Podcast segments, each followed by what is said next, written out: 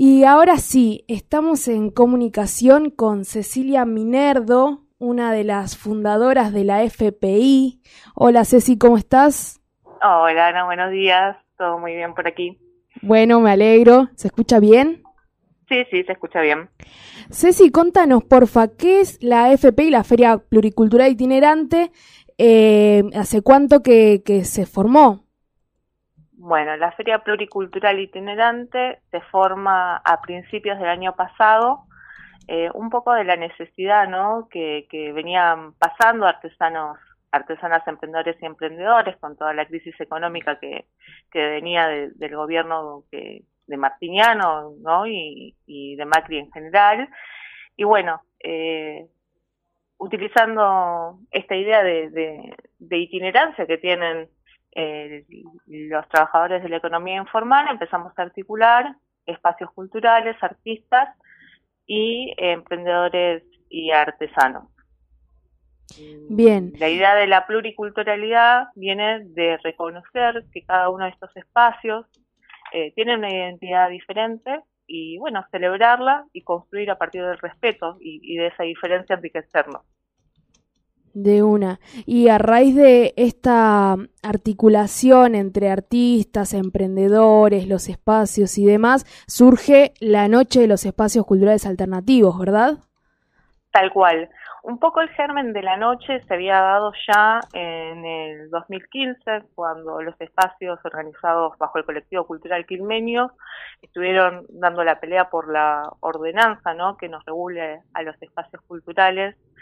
Eh, y bueno, estaba como esta idea de hacer una noche o hacer un, festival. Eh, y el año pasado, de cara nada, al cambio de gobierno, eh, y con esta idea de celebrar eso y de retomar la lucha por la ordenanza, empezamos a pensar que, que bueno, que quizás era una linda forma de, volver a poner sobre la mesa ese tema, eh, organizar una noche de los espacios culturales. De ahí también que surge con, este nombre, ¿no? De alternativo para diferenciarnos de los espacios privados y los espacios estatales y que el lema sea porque la cultura es un derecho, que es un poco el espíritu de esa ordenanza que se había presentado y que vetó Martiniano, claro.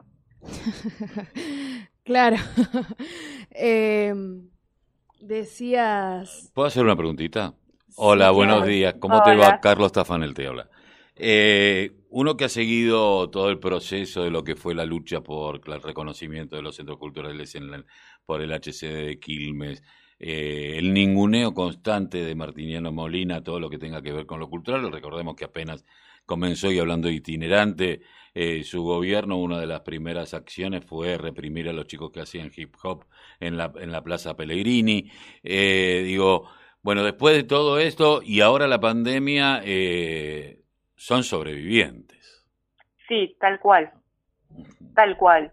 Eh, realmente este año, o sea, ha sido un, un año muy difícil, imagínate esto, que no, quiero ser reiterativa, pero insisto, o sea, venimos de cuatro años que fueron de lucha y resistencia, de, de tratar de sobrevivir, como bien decís, de no cerrar los espacios, de mantener las puertas abiertas, de seguir eh, cobijando a la comunidad, porque también somos un espacio de contención, y después nos recibe esta pandemia que, que nada, que era impensado para todos y que nos obligó a readaptarnos, a repensarnos, a encontrar nuevas formas de conectar con la gente y de seguir estando presentes, ¿no? ¿Cómo es la relación con el Estado Municipal de Quilmes ahora?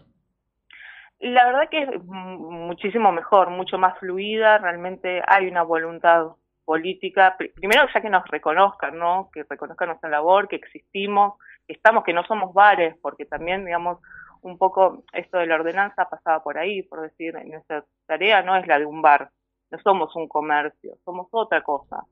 Eh, sea, el hecho de que nos reconozcan eh, que existimos, que estamos y que haya voluntad de diálogo es un montón a lo que veníamos, ¿no? Eh, así que en lo personal y lo recibimos con mucha alegría. Claro, Ceci, vos aparte sos eh, integrante del movimiento Ciclo de la Tierra, ¿no? Con quienes también son integrantes del CCQ desde ahí, digamos, ¿no? Eh, Tal cual. Ahí también están con toda esta, esta tendencia así itinerante, digamos, esta definición itinerante. Y me parece interesante en esto que vos decís, cómo se fue dando la lucha y cómo este año en verdad hubo que readaptarse y organizarse en un montón de sentidos. Y algo particular de la NECA este año justamente es que va a ser virtual, ¿no? Siendo que la primera edición fue presencial y se había dado esto de eh, una especie de recorridos entre espacios culturales. ¿Querés contar cómo fue el del año pasado y cómo va a ser el de este año? Vale. El año pasado lo que hicimos fue organizar circuitos culturales por proximidad. Es decir, eh, articulamos entre espacios que estuviéramos cerca para que la gente pudiera hacer un recorrido a pie sin necesidad de contar con un vehículo y que pudiera ir conociendo la propuesta de cada espacio y a los artistas de la casa y en todos lo que teníamos en común es que teníamos eh, feria de emprendedores y artesanos eh, y una biblioteca mutante itinerante también fue la propuesta del año pasado, que consistía en una mesa en donde la gente podía llevar un libro que había leído y llevarse un libro eh, nuevo, gratuitamente, para fomentar la lectura.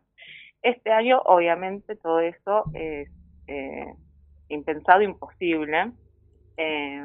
así que bueno, no queríamos dejar de hacerla, no queríamos dejar de tener este, esta instancia de encuentro con la gente, así que bueno, este sábado lo vamos a estar haciendo, como bien decís Ana, de manera virtual, una transmisión que se va a hacer desde la página de la Feria Pluricultural Itinerante y eh, en todas las páginas oficiales de los espacios que participan.